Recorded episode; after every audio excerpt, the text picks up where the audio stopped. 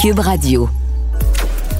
Cher public, nous vous invitons à prendre place confortablement et à fermer la sonnerie de votre téléphone cellulaire. En cas d'incident, veuillez repérer les sorties de secours les plus près de vous. Bon divertissement. Un, deux, un, deux. OK, c'est bon, on peut y aller. Sophie Durocher. Elle met en scène les arts, la culture et la société pour vous offrir la meilleure représentation radio. Sophie Durocher. Tout un spectacle radiophonique. Bonjour tout le monde, j'espère que vous allez bien, j'espère que vous avez plein d'énergie. En tout cas, mon invitée, elle, en a de l'énergie, elle a de l'énergie à revendre. Et moi, je dis tout le temps, quand je serai grande, je veux être France Castel. Bonjour France. Allô, Sophie, ça va bien? Ben moi, ça va très bien. Écoute, France, tu es la personne que je connais dans le merveilleux monde du show business québécois qui a le plus d'enthousiasme, de joie de vivre, de, de hum, je sais pas, d'optimisme. J'aimerais ça savoir, c'est quoi ton secret, numéro un? Et numéro deux, peux-tu le vendre en bouteille? Parce que moi, je suis acheteuse. ah, ben écoute, je pense que c'est quelque chose qu'on fait. Il faut se brancher à chaque jour avec euh, une intention de, de vitalité. Je pense Ah que oui? déjà, si on. Oui, oui, déjà, si on décide ça, ça fait la différence. Ensuite, ben, faire la paix avec tout ce qu'on a à faire la paix, euh, bien s'alimenter, euh, bouger et rester curieux. Ah. c'est- ça que moi je dirais, rester curieux. Oui, ben en tout cas, euh, la recette semble bien fonctionner dans ton cas parce que tu sors donc ces jours-ci un nouvel album, 11 nouvelles chansons et quand je suis allée voir sur le site de Cube Musique, tu es numéro un au palmarès. Comment t'as réagi toi quand tu as vu que en 2022 des tunes chantées par France Castel pouvaient se retrouver numéro un au palmarès? En français, en plus. Écoute, tu me l'apprends. Je savais pas que j'étais Hein? le numéro un. Parce que moi, je suis un peu détaché des résultats des choses. Mais je sais que le producteur et l'attaché de presse m'a envoyé une note comme quoi euh, on était bien placé. Mais là, je savais pas. Je trouve ça extraordinaire. Je pense que les gens ont besoin de, de revenir à une forme de vraie chanson. Puis il y a quelque chose qui, euh, il y a quelque chose qui, probablement qu'ils sont curieux de qu'est-ce que j'ai fait. Et puis ça, moi, j'ai- ça m'a fait faire un bilan et je le propose à, ceux qui veulent bien l'entendre. Je pense que je suis une personnalité qui attire un peu d'intérêt dans le sens que je suis bien vivante, euh, j'ai assumé et je continue d'assumer euh, euh, ce que je suis avec tout ce que ça comporte. Ouais, mais euh, je te trouvais un peu modeste quand tu dis ah ben, je sais que je peux attirer certaines personnes. Les gens manifestement t'aiment et quand tu proposes quelque chose, les gens embarquent. Moi, je suis curieuse de savoir comment ça s'est passé ce processus là parce que il y a des gens comme euh, euh, Luc de la Rochelière, Andréa Lindsay, Daniel Lavoie, Pierre Huet qui ont euh, collaboré avec toi pour t'offrir des chansons. Est-ce que tu leur passais une commande en disant écoutez, moi j'ai eu une vie rock'n'roll, je veux que vous écriviez une chanson qui raconte ma vie rock'n'roll? Est-ce que c'est comme ça que ça se passe quand France Castel se lance, se relance dans la chanson? Eh ben non, ça a été d'abord avec Louis-Marie Mathieu qui a fait huit des chansons. Euh, je me souviens que j'avais fait euh, un spectacle pour euh, bénéfice pour Sœur Angèle, puis euh, il s'est mis à me harceler, qu'il voulait que je revienne à la chanson originale. Alors euh, je lui racontais des affaires, puis il m'arrivait avec des textes. Alors je faisais, puis à un moment donné, Pierre Huet, c'est quand il y a eu oui dire que que je faisais pour vrai là quelque chose. Eh ben, je l'ai appelé, j'ai dit, as-tu quelque chose pour moi? Il m'a proposé une chanson, après ça, une autre. Et euh, je, me voyais vraiment les chanter, ces chansons-là. C'est c'est comme si ça avait été fait sur mesure pour moi. Et euh, Daniel Lavoie euh, euh, avait dit à Louis-Marie Mathieu que ce devrait être moi qui chante les démons, Béron berce nos démons. Alors, c'est, je pense que c'est peut-être à cause de, comment je pourrais te dire, Sophie, euh, j'ai toujours été transparente. Ben oui. Et peut-être que j'inspire certains auteurs. ben oui, et, et j'adore parce que les photos pour la promotion de ton album, tu portes euh, une sorte de camisole avec euh, de la dentelle, puis un espèce de peignoir à fleurs. On a l'impression que tu viens de faire l'amour de façon voluptueuse avec ton jeune amant et que là, tu sors du boudoir et que tu viens nous chanter quelques chansons. Il y a, il y a comme une espèce de... de... J'aime ton image. Oui, mais il y a une sensualité, il y a une sensualité euh, assumée chez toi. Et, et j'adore ça. J'adore que tu que assumes ça, ce côté-là de, de, de, de femme complexe, de femme de désir, de femme de, de, de séduction. Disons-le, une espèce de pécheresse. C'est comme si euh, pécheresse. obligé de, de continuer euh, à véhiculer cette image-là. C'est, euh, je pense que ça permet euh, justement à plein de personnes de se dire, ben écoute, euh, la sensualité, euh, c'est, c'est, jusqu'à l'éternité, si on veut. Ouais, il y a pas d'âge pour ça, comme on dit. Alors écoute, il y a deux chansons, deux extraits de chansons que je veux qu'on écoute ensemble parce que j'aimerais bien que tu me les commentes. Alors on va commencer d'abord par écouter C'est la mienne. Ah, oui. Si tu veux me suivre, mon chemin s'en va par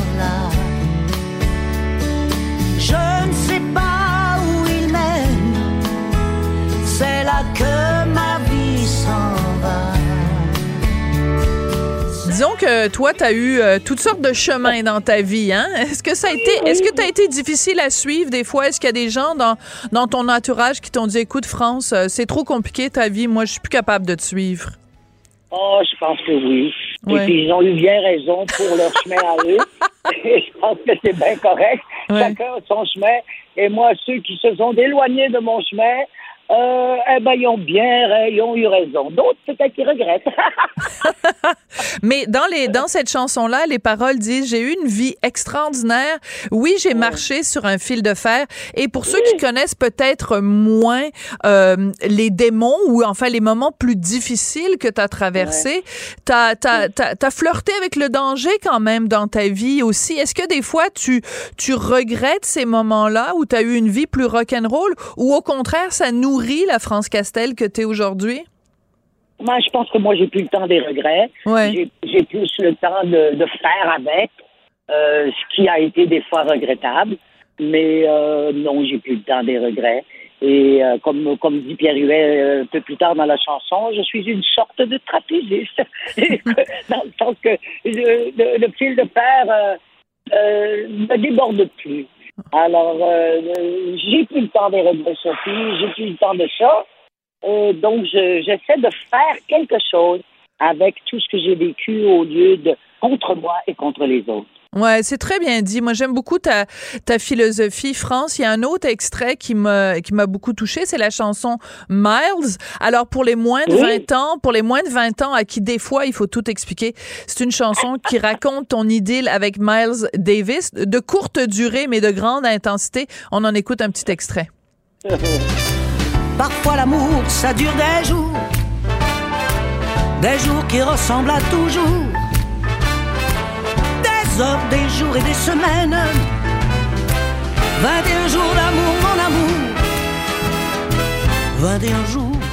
Alors, euh, toi, tu dis, euh, j'ai déjà eu une relation avec euh, Miles Davis. Penses-tu que Miles Davis, il se promenait en disant, Hey, moi, là, savez-vous qui j'ai eu dans mon lit? France Castel! Essaye d'accoter ça, toi! A surtout dit, il a surtout dit qu'il y avait eu Juliette Gréco. ouais, mais là, moi, je suis sûre qu'elle était moins bonne que toi. On n'était pas dans le même pays. Oui. Non, je veux dire, ça, c'est vraiment. euh, je- bon, c'est une histoire qui a été sue et qui a été un peu mise en comme une chanson. C'est une, forme- une forme de fantasme aussi euh, euh, qui part d'une réalité. Ouais, mais euh, quand même, euh, c'est c'est c'est assez particulier que t'aies euh, que ton chemin ait croisé la route de de de grands noms de la musique et que et de grands euh, créateurs et euh, que c'est c'est c'est c'est comme si nous nous ouvrions. Ouais, ça, c'était, c'était dû à, à l'époque où il y avait beaucoup de musiciens euh, qui allaient euh, faire euh, de la musique à Toronto. Et moi, à ce moment-là, je faisais beaucoup de, de shows à Toronto, tél- de télévision, qui était, euh, qui s'appelait One of a Kind, euh, Island and Princesses. Et c'était à ce moment-là euh, qu'on avait accès à tous ces grands musiciens-là et ces grands spectacles. Et je pense plus que je sais pas si ça se fait encore aujourd'hui. C'était l'époque aussi. Ouais, c'était l'époque. Euh, T'es évidemment pas dans la nostalgie, euh, pas du tout, mais quand même, quand on regarde ça, ça faisait 45 ans que tu n'avais pas fait d'album.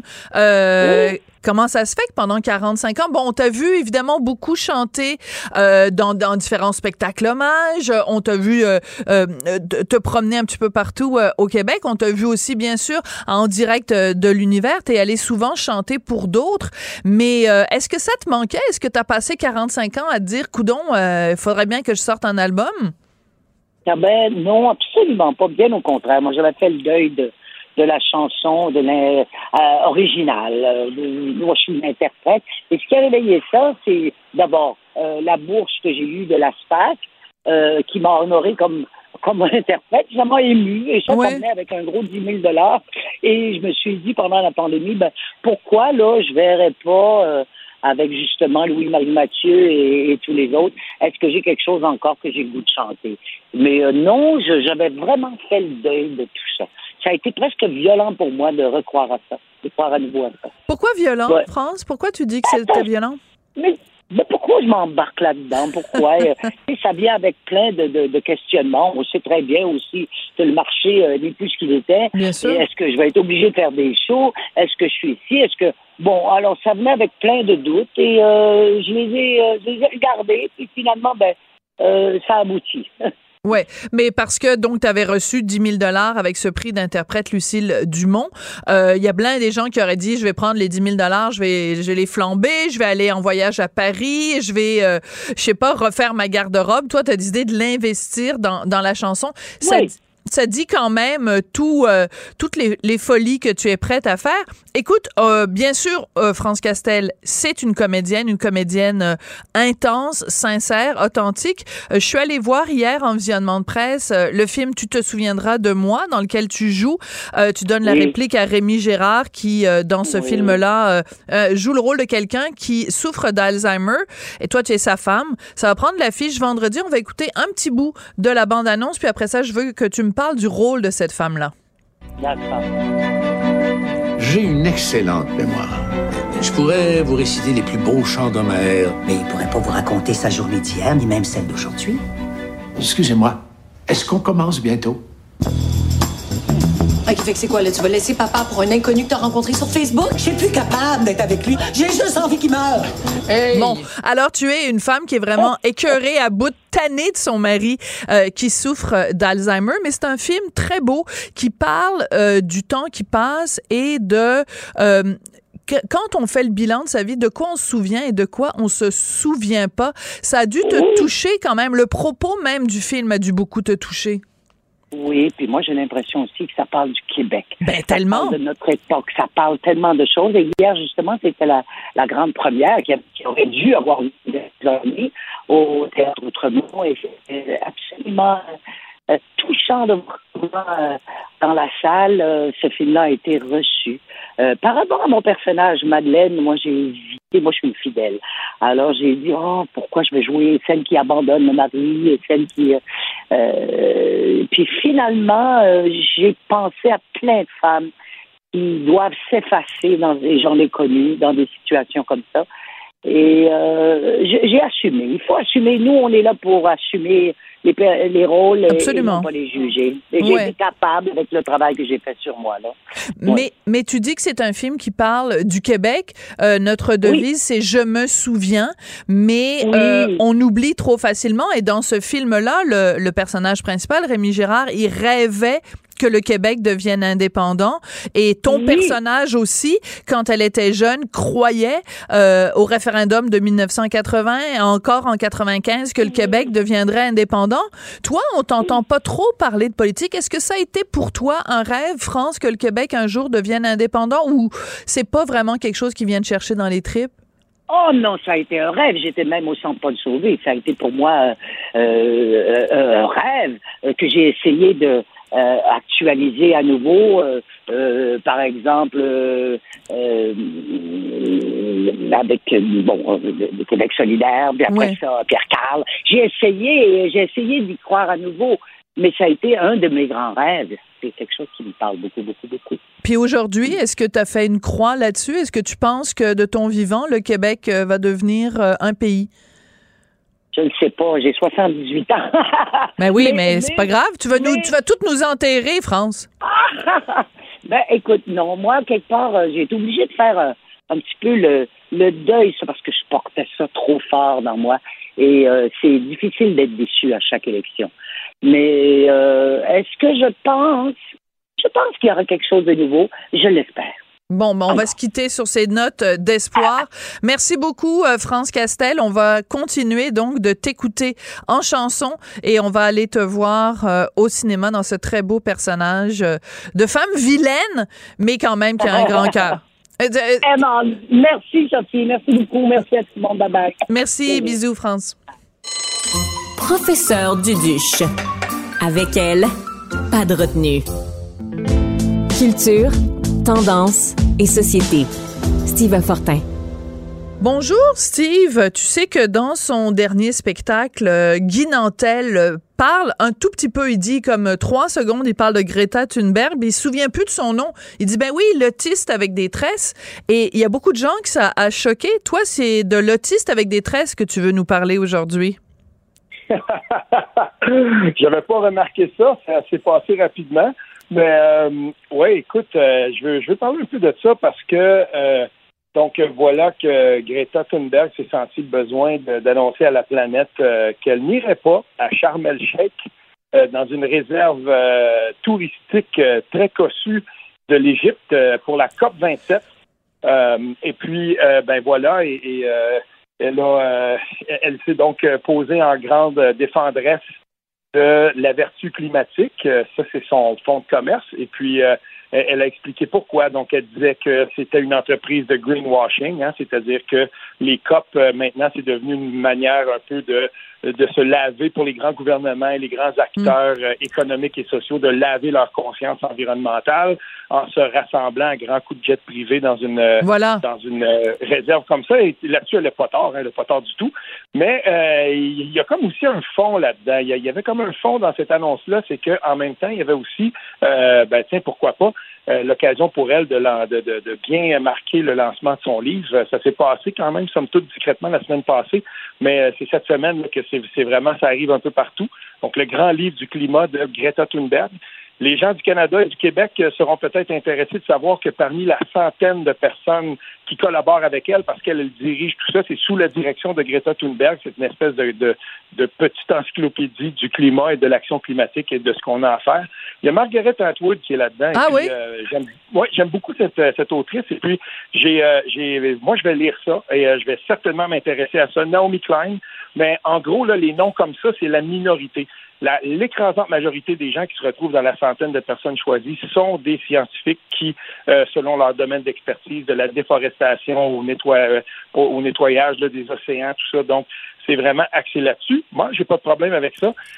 L'affaire avec euh, Greta Thunberg, pour moi, ça a toujours été la même chose, c'est que ce personnage-là est clivant.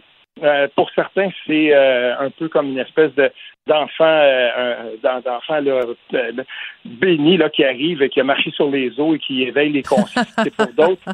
Euh, c'est un petit peu plus compliqué que ça. J'inviterai les gens euh, à, à, consulter peut-être. il y a un auteur, il avait publié ça dans le New York Times, puis ça m'est revenu à l'esprit. je me souvenais là, c'est, j'avais gardé ça dans mon marque-page. Donc Christopher Caldwell, c'est un auteur, certains l'associent un peu plus à, la droite. Dans le New York Times, il y avait signé un article qui avait été. Euh, tu sais, c'est pas les maladies mortelles d'être associé à la droite, hein? Non, non, non, non, pas du tout. Mais parce que des fois, on va dire, ben, on sait bien, il est contre elle parce qu'il est de droite, mais c'est pas ça du tout. Non, mais il y a euh, plein de gens de droite qui sont quand même. Euh, tous les gens de droite ne sont pas climato-sceptiques. C'est vrai, tout à fait. Et dans son texte, il avait touché à deux points qui vont nous intéresser tout particulièrement. Premièrement, il disait et il reprochait à Greta Thunberg une simplification toujours à l'extrême des enjeux climatiques pour être capable de faire la promotion de ses idées. Ça, c'est parfait. Mais le deuxième point, nous, on le connaît et on connaît ça vraiment beaucoup. Tu vas comprendre tout de suite. Euh, il disait l'alliance entre l'institutionnel, les gouvernements et l'activisme climatique est presque toujours un échec. Et ça m'a fait penser, bien entendu, à Stephen Guilbeault, Euh, donc, cet activiste-là qui avait grimpé un jour une tour et qui, euh, le lendemain, est devenu euh, ministre de l'Environnement et qui récemment donc se promène et fait la leçon, par exemple, au Québec sur la façon qu'il veut gérer son électricité, les grands barrages, et le lendemain, donc, s'en ira dans dans la, dans les maritimes pour dire ben voilà le projet pétrolier de 500 forages à baie du Nord, on va faire ça, puis c'est correct, puis c'est pour l'environnement.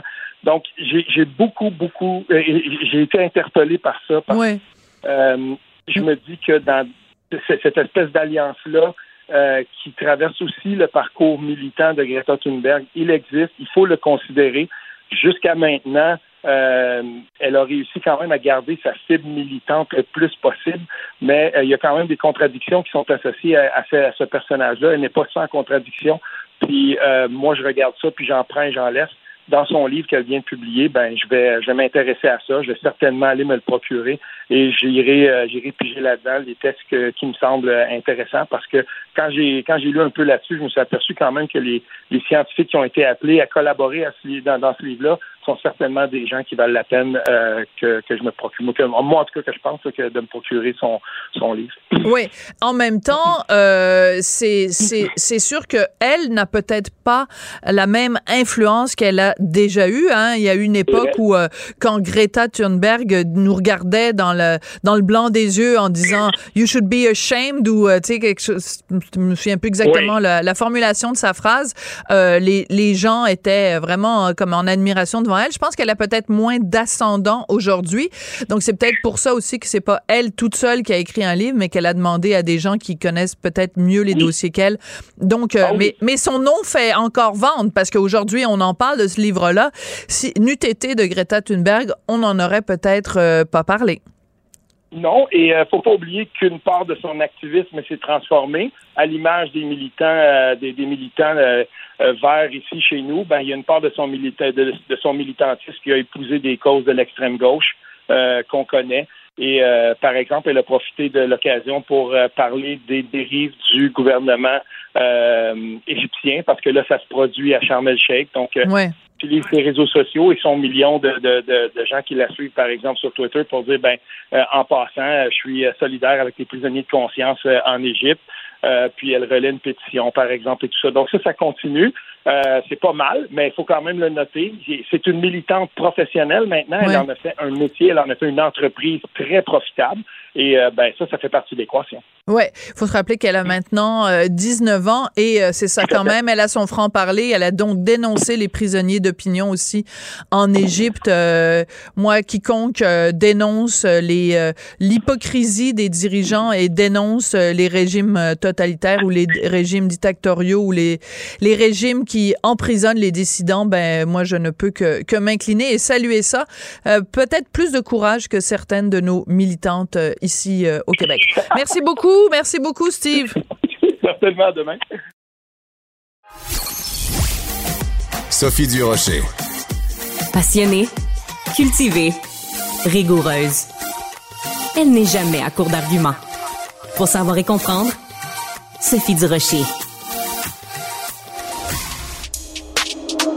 C'est tout en anglais. Sophie Durocher. C'est toi qui as tiré la sonnette d'alarme? Le Québécois moyen était euh, quelqu'un qui subissait et qui se disait je ferme ma gueule, ben, je veux pas perdre ma job. La rencontre. Cet asservissement, cette servitude volontaire. C'est quelqu'un qui va dire par exemple moi j'étais à l'urgence là, j'ai attendu 6 heures, OK? La rencontre Nantel Durocher. Ah, bonjour Guy, je suis un peu découragée depuis que François Paradis, président sortant quand même, un président sortant de l'Assemblée nationale, a dit aux gens du PQ et de Québec solidaire, si vous prêtez pas serment, on va vous sortir de l'Assemblée à coup de, à coup de pied euh, au derrière. Comment tu réagis? C'est quand même assez hallucinant. D'abord, euh, en tant que président sortant, il aurait même pas dû se prononcer là-dessus, puisque ça concerne des enjeux euh, qui doivent être discutés dans la prochaine session parlementaire. Euh, puis là, Paradis qui joue les gros bras, et je suis de ceux qui disent que c'est clairement une mission qui est commandée par ses collègues de la CAC. C'est quand même Justin Trudeau, il n'y a pas plus tard qu'une semaine, disait l'Assemblée nationale du Québec a pleinement le droit de décider hmm. comment ils veulent organiser leur processus d'assermentation. Donc, le fédéral dit c'est correct que le Québec décide de comment ils veulent assermenter ou pas ses députés, et la CAQ se montre plus catholique que le pape en disant non, non, non, écoute, nous autres, on changera absolument rien. Écoute, ils montrent leur vrai visage, à quel point ils n'ont aucun courage puis aucune intention de, s'affirmer puis de s'opposer clairement au fédéralisme canadien. C'est un parti, pour moi, qui est clairement un parti fédéraliste, même s'il joue euh, l'espèce d'ambiguïté par rapport à cette question-là. Et ça m'amène aussi à me poser la fameuse question, pourquoi le président est toujours un élu, un député euh, du parti au pouvoir. Euh, ça, ça, devrait être une fonction pour moi qui est totalement indépendante. Transpartisane, ouais. Au-delà de la partisanerie et que ce serait quelqu'un à ce moment-là qui serait beaucoup plus, euh, qui prendrait un pas de recul par rapport justement aux décisions de l'Assemblée nationale. Ça pourrait être un juge, par exemple. Ouais. Pascal Bérubé, qui est donc du Parti québécois, a fait une très belle citation sur son compte Twitter. Je veux partager ça avec toi. Il a écrit une, citation pardon, de Georges Dor qui a écrit La Manique, entre autres. Euh, Georges Dor qui disait Tout homme qui se tient debout est le plus beau des monuments. Maudite belle citation pour, euh, pour indiquer évidemment ce que les gens du PQ vont continuer à faire, c'est-à-dire se tenir debout, ne pas plier les chines, ne pas se mettre à genoux, ne pas euh, arrondir le dos pour faire plaisir. Donc, la, la bataille est enclenchée, là. Ben là, c'est une belle citation, sauf que là, c'est tout, tout, va se jouer dans le concret. Tu sais, PSPP, euh, moi, j'étais très fier de lui là, quand il a annoncé ça, puis là, ils disent qu'ils vont se tenir debout, mais s'ils se dégonflent, ça va être la plus grande défaite pour ce parti-là depuis longtemps. Alors, il faut faire attention parce que, évidemment, François Paradis a dit, dans le cas où une personne refuse de se plier à cette interdiction, la sergente d'armes sera légitimée de l'expulser je te jure que si j'étais à la place de PSVP, la sergente d'armes m'expulserait, mais physiquement, là. Moi, c'est la police qui viendrait me sortir de l'Assemblée nationale. Et donc, tu crées, du coup, une, une crise quasi constitutionnelle, ou du moins à, l'intérieur de l'Assemblée nationale du Québec. Mais, mais, mais s'ils font juste se dégonfler puis finalement prêter serment, euh, quand même, même que c'est en cachette, là, ça, ça, ça va être un ça va être un gros flop. Alors, euh, j'ai hâte de voir comment ça va se développer là-dessus. Oui, mais tu as tout à fait raison. Imagine l'image que ce serait, et ça ferait le tour du monde. Ça ferait le tour du monde des, euh, des députés élus démocratiquement des politiciens élus démocratiquement qui se font sortir manu militari de l'Assemblée où ils voulaient aller pour représenter des citoyens. Euh, je veux dire, c'est le genre de truc que tu vois normalement dans des républiques de bananes ou dans des dictatures. Donc, mm. est-ce que c'est vraiment ça que souhaite François Legault? Parce que si, en effet, PSPP et les autres se tiennent debout comme, euh, comme Georges Dor et vont jusqu'au bout de leur logique, euh, les images vont faire le tour du monde. Et ça vaut la peine de, le faire parce que, tu sais, je vais te dire, il y a deux des trois députés du Parti québécois qui sont euh, presque des, des, assurés de regagner, même s'il y avait une nouvelle élection, là, parce que c'est un cas de figure qui n'existe pas. Alors, à partir du moment où ils ne sont pas assermentés, est-ce qu'ils demeurent quand même des députés qui n'ont pas le droit de siéger ou ils perdent leur titre de député? Cette question-là, elle n'est même pas claire. Si on refait des élections, ils sont réélus, ils refusent encore alors là, à un moment donné, il y a, comme un, jeu de un bras de fer qui va, qui va se faire. Mais tu sais, la, la CAQ qui joue, qui joue carrément au niaiseux dans cette histoire-là. Là. Dans quel sens? Et eux autres qui disent, c'est ça prend absolument l'adoption d'une loi pour abolir le serment au roi, ce qui est totalement faux. Et c'est vrai qu'il y a une douzaine de juristes et de constitutionnalistes qui se sont prononcés clairement là-dessus. Mais oui!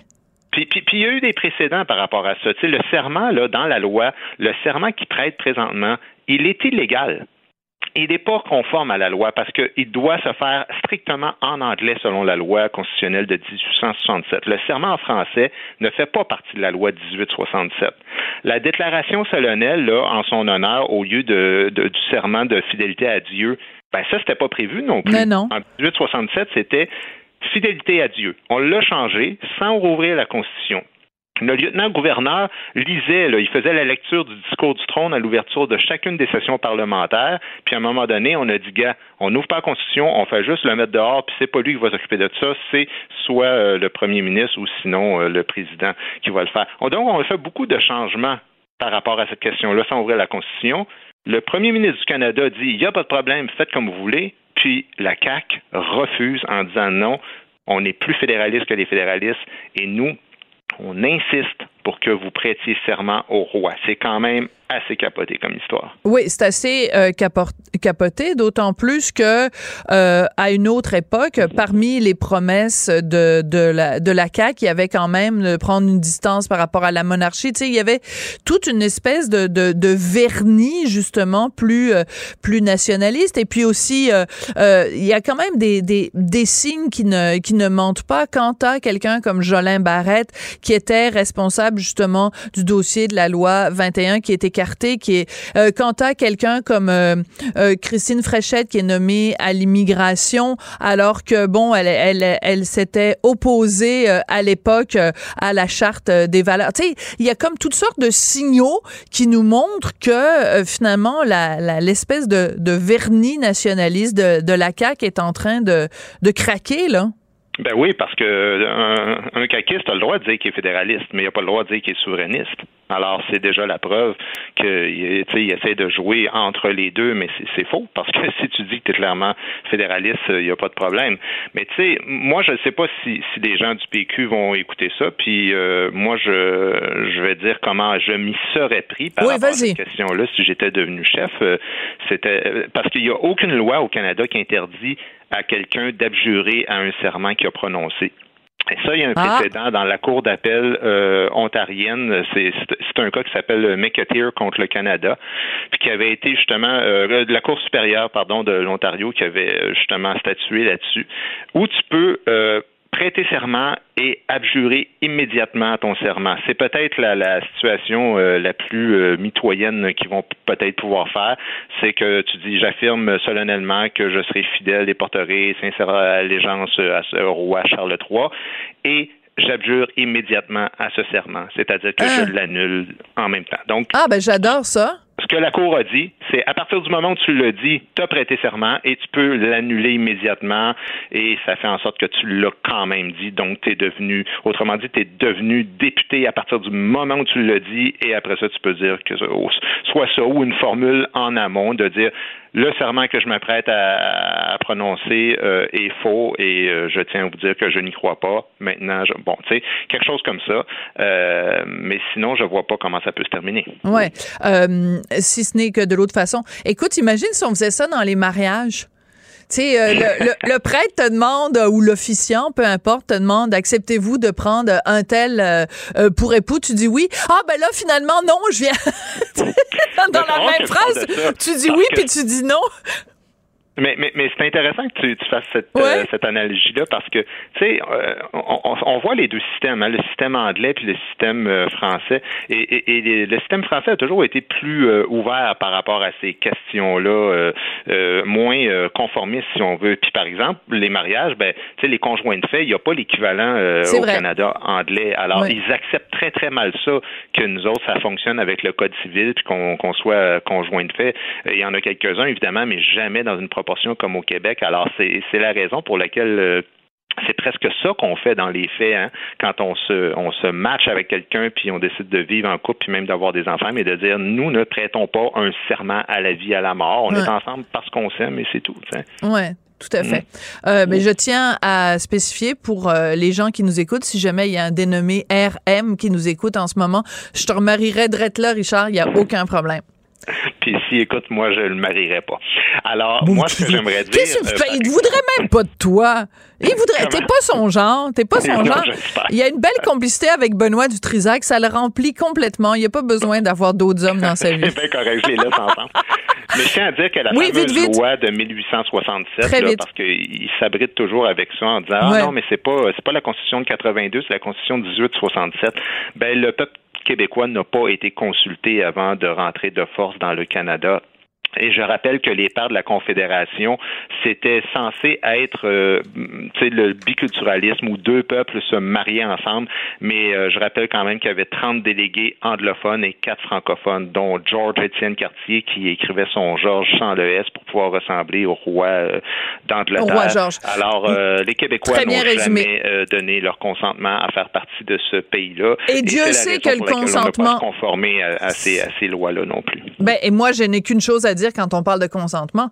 Sans oui, c'est non. Merci beaucoup, Guy. Bonne journée. Cube Radio. Qu'elle soit en avant ou en arrière-scène, Sophie Durocher reste toujours Sophie Durocher. À partir du 4 novembre, donc à partir de vendredi, vous allez pouvoir voir un film extrêmement important. Vraiment, je vous encourage tous à aller voir ce film-là, le film En attendant Raif.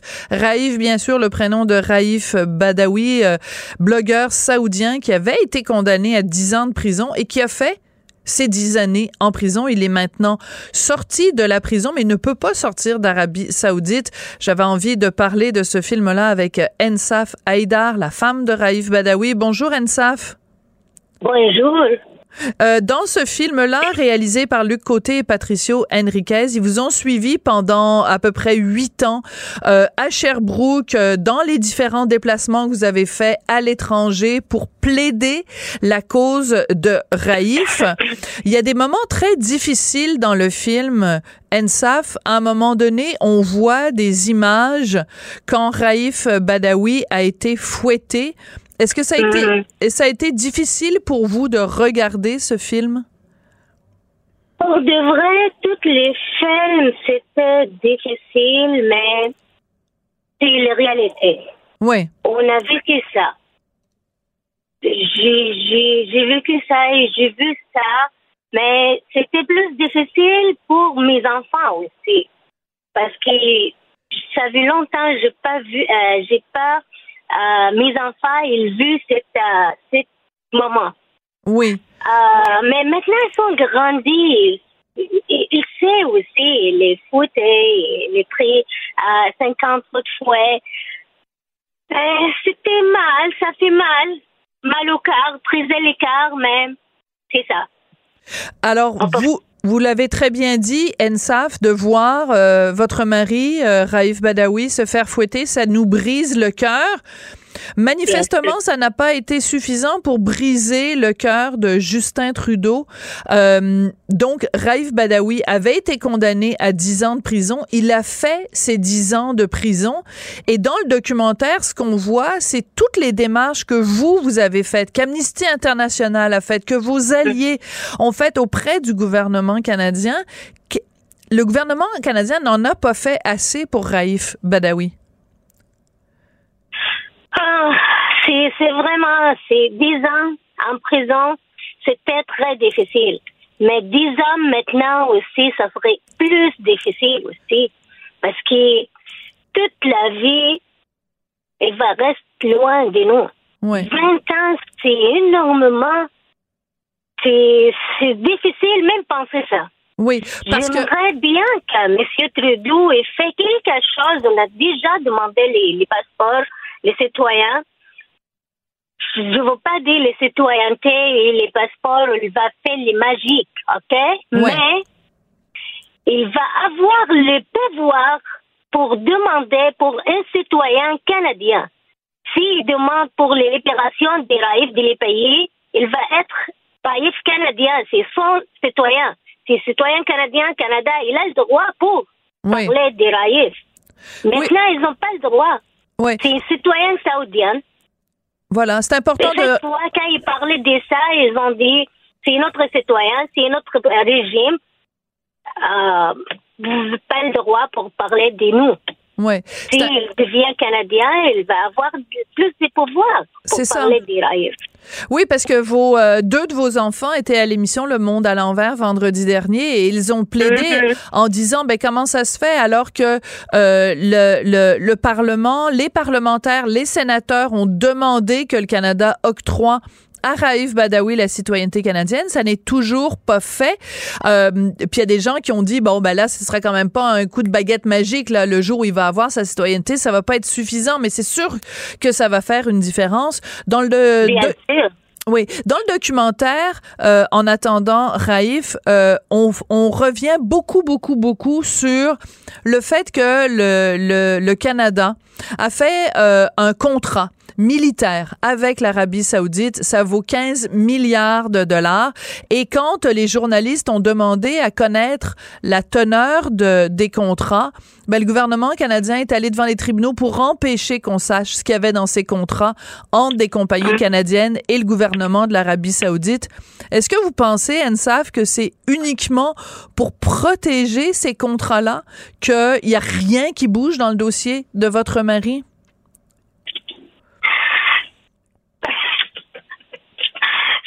Vous voulez le répondre? Oui. Demande Luc et Patricia pour le répondre. Moi, je pense à. Ah, je pense que oui. Oui. Mais en même temps, Ensaf, je sais que je, je veux pas non plus vous vous mettre dans une situation où vous allez être euh, en opposition avec le gouvernement de l'Arabie Saoudite, puisque euh, ce que vous souhaitez, c'est que le gouvernement intervienne en faveur de votre mari, parce que bon, euh, Ensaf est sorti de prison, mais la loi dit que il ne peut pas quitter le pays avant dix ans. Donc, il va pouvoir théoriquement quitter l'Arabie Saoudite, mais dans dix ans seulement. À un moment donné, dans le, le documentaire, on le voit euh, quand euh, il est libéré de prison. Votre fils lui demande Est-ce que tu as pu te promener en ville? Il dit Oui, je suis allé à la mer. Votre fils lui demande Est-ce que la ville a beaucoup changé? Est-ce que c'est beau? Et votre mari, Raif Badawi, dit Il n'y a rien de beau si vous n'êtes pas ici avec moi. Ouf, c'est dur à entendre cette phrase-là. Bien sûr, bien sûr. C'est dur pour lui et dur pour nous aussi. Il n'a rien bon car il a quelqu'un dans les familles, ça fait longtemps qu'on n'a pas vu. Pour Raïf, c'est vraiment difficile. Ses enfants, ils sont grandis loin de, loin de lui. Et maintenant aussi, ils sont encore loin.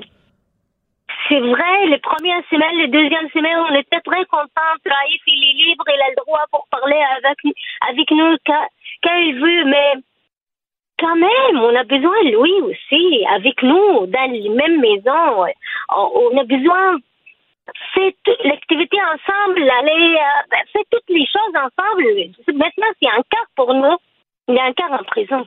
Oui, bien sûr, c'est une prison intérieure. Il est, il est emprisonné à l'intérieur des frontières de l'Arabie euh, saoudite.